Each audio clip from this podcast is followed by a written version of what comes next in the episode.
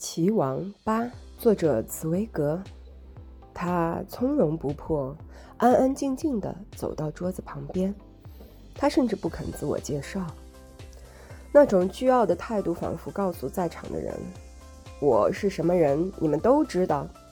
至于你们是谁，我根本懒得知道。”接着，他摆出一副专业的架势。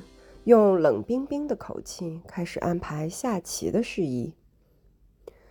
由于船上的棋盘不够，没有办法进行车轮战，因此他建议我们合力对付他。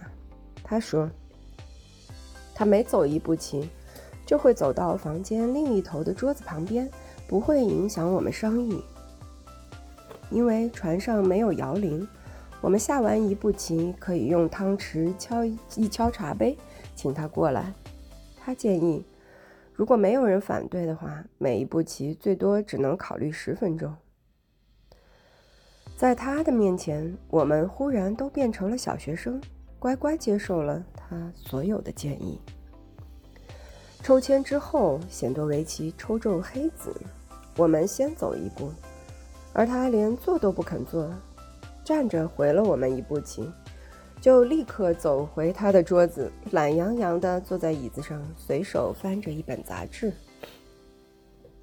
这盘棋实在乏善可陈，不出所料，我们果然被他杀得毫无招架之力。总共才走了二十四步棋，就一败涂地。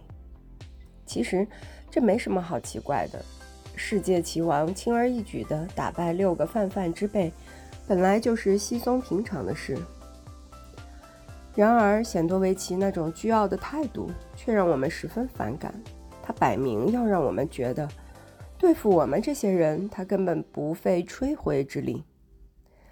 每次他走到桌子旁边，都故意漫不经心地向棋盘瞄一眼，对我们视若无睹，仿佛我们只是桌子旁边的几根木头棋子。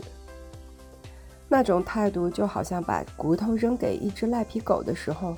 连看都懒得看他一眼，我心里想，他实在可以厚道一点，不必那么刻薄。他可以很大方地指出我们的错误，用友善一点的态度给我们一点鼓励。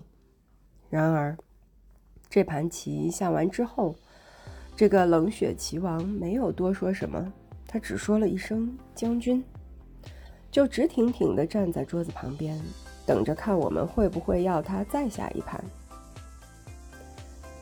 碰到这种厚颜无耻、傲慢粗鲁的人，你真是一点办法也没有。我本打算跟他比比手势，表示这场交易已经结束。虽然很高兴跟他交手，不过对我来说，一切到此结束。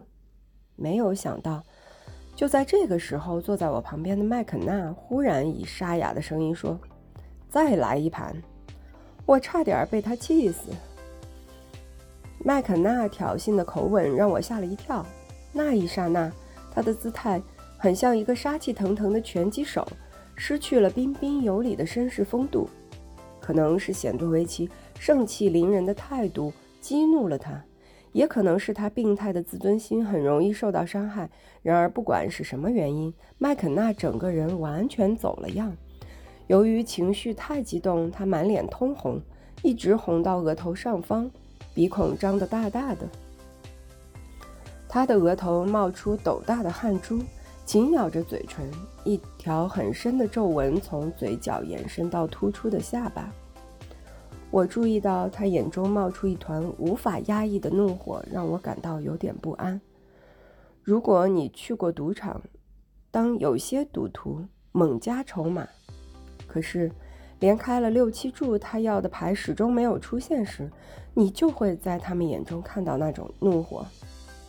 那一刻，我忽然明白，麦肯纳的好胜心已经沸腾，他会永远追着显多维奇下棋，酬金加一倍、加两倍，甚至倾家荡产，他也在所不惜。